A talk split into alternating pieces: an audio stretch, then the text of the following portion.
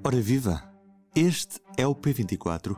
Neste fim de semana, o Governo apresentou novas medidas para o próximo estado de emergência que entra em vigor nesta terça-feira. Hoje, no P24, converso com a diretora da Escola Nacional de Saúde Pública, Carla Nunes. A ideia é perceber como reagem os portugueses às alterações constantes de medidas, quando o último estudo elaborado pela escola mostra que metade dos portugueses não acha adequadas as medidas de combate à pandemia. Começamos. A minha primeira pergunta está relacionada com os dados do último estudo vosso, da Escola Nacional de Saúde Pública, que mostram que metade dos portugueses não consideram adequadas as medidas do governo no combate à pandemia. Nós podemos dizer que esta metade não considera por excesso ou por falta de medidas? Nós não temos informação para dizer o porquê. Só sabemos que, neste momento, estamos nos tais 50% que não consideram as medidas adequadas, ou seja, pouco ou nada adequadas de um lado e outros 50% muito adequadas, e que esta percentagem tem tido uh, um padrão muito claro ao longo do tempo, portanto, sempre a decrescer uh, a percepção da, da adequação das medidas, sempre a decrescer, e para ter uma ideia, estes valores já andaram na ordem dos 80%, 20%, na altura do verão. E, portanto, neste momento, nós estamos com valores dos 50-50, que é um padrão claro de degradação ou, ou diminuição dessa percepção da adequação das medidas de, do governo. Isto também acaba por ser, de certa forma, um sinal de saturação em relação às restrições da, da pandemia nesta fase? Eu, eu penso que sim. O, o grupo que, que menos, eh, que acha menos adequadas essas percepções são, uh, são mais homens, enfim, mas não, não é assim uma diferença tão grande, mas são maioritariamente mais homens, são pessoas na idade ativa, portanto, são pessoas que têm uh, mais impacto direto na sua vida, não só uh, de, alterar os comportamentos, como também consequências caso haja algum problema, por exemplo, uh, em termos de emprego, etc. E como nossa escolaridade, que também tem a ver, provavelmente, obviamente já sabemos que gera uma desigualdade, não é? A pandemia, como todos os problemas de saúde, geram desigualdade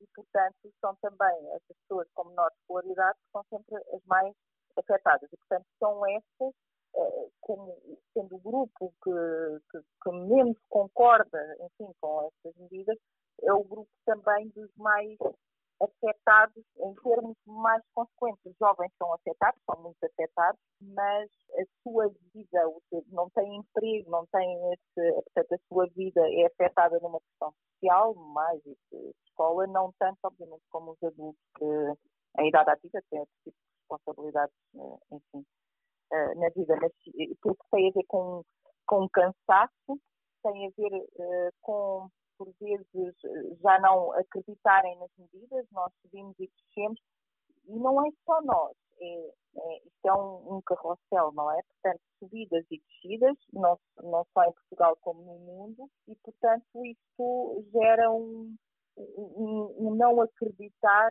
que o processo esteja a ser controlado ou seja controlável o que está a ser feito, independentemente uh, uh, do que seja feito. Portanto, as pessoas afastam-se de qualquer uh, decisão ou de qualquer responsabilidade sobre o processo.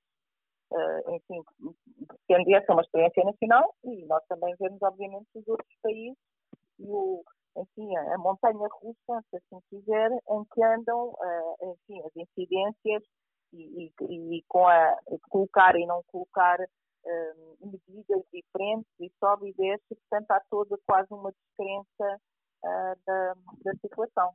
Com a agravante, que é uma doença que aparentemente só afeta um, um, um setting específico, que são os mais idosos, em termos de gravidade, não é? Portanto, em termos de gravidade, uh, de, sabemos que há casos jovens, e isso é, é preciso, há casos jovens graves com consequências, e até com, com, no limite uh, com a morte, mas, no geral, isto é uma doença que que afeta uh, os, o, com gravidade os mais idosos.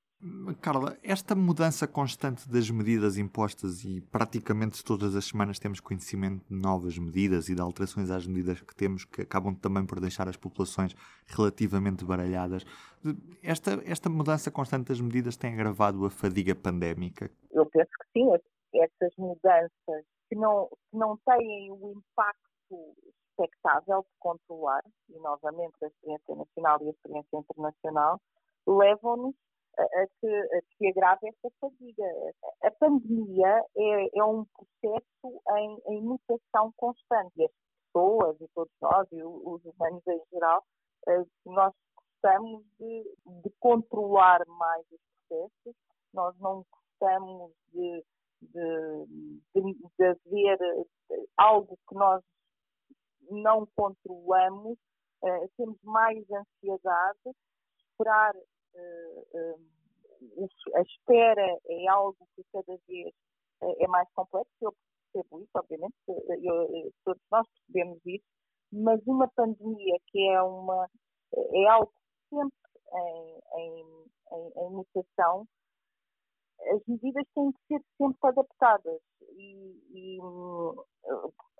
só poderiam se manter mais constantes se fossem o mais rígidas possíveis para serem uh, válidas para diversos níveis, se assim, se assim quisermos, não é? Só se julgássemos sempre pelas medidas mais restritivas. Uh, essas seriam constantes. Com as opções, uh, enfim, de, de se procurar enfim, salvaguardar a economia, que é também uma questão de saúde pública nesse, nesse sentido, não é? A população, uh, é, é, é, necessário andar sempre uh, a adaptar e é algo que nós estamos todos a aprender e todos a estudar, mas que nos custa muito a nós uh, de, de alterarmos a nossa vida semanalmente, estamos em teletrabalho, filhos estão na escola ou não estão na escola, afinal pode ser uh, às compras, a que horas ou não se pode ir às compras, portanto tudo isto são alterações que um fim à vista, uh, nem, nem há data, nem há resultado, portanto nem há data de limite, nem há um resultado que se fizerem isto, então acontece, não, não há essas certezas e portanto a incerteza mesmo para, mesmo para matemáticos e para,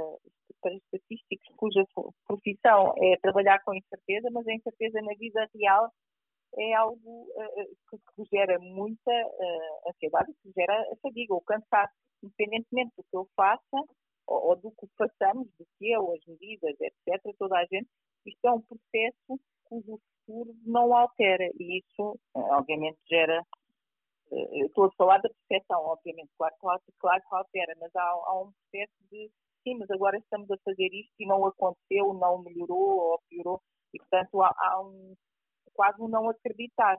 É um não acreditar. Mas de certa forma era possível controlar esta fadiga pandémica para evitar que os portugueses baixem a guarda nesta fase? Eu, eu, não sei, sinceramente, eu não sei. Eu, é um processo que já se arrasta há, há nove meses, não é? Portanto, é, é, é o, o, que penso que tem que, o, o quão mais constante nós conseguirmos uh, manter a nossa vida, seria a, a, forma, isso teria que ser um compromisso, um compromisso a, a longo tempo, não é? Portanto, teria que ser algo mais constante, o que implica que, que, que, há, que as medidas têm que ser balizadas para, uh, para melhores situações ou para piores situações. Voltamos outra vez. Uh, a informação que tem sido dada, essa pode ser uma característica importante. A informação que tem sido dada em conjunto com fake news, com, em conjunto com um, haver muitos, uh, muitos intervenientes na, na, parte da comunicação, se calhar pode ser encontrado um, tom mais constante, não sei, pode haver um, um, um controle maior da informação que, que, é mais homogénea, digamos assim. Muito obrigado e bom trabalho para si. Beijinho. beijinho, adeus. E do P24 é tudo por hoje. Eu sou o Ruben Martins. Até amanhã. O público fica no ouvido.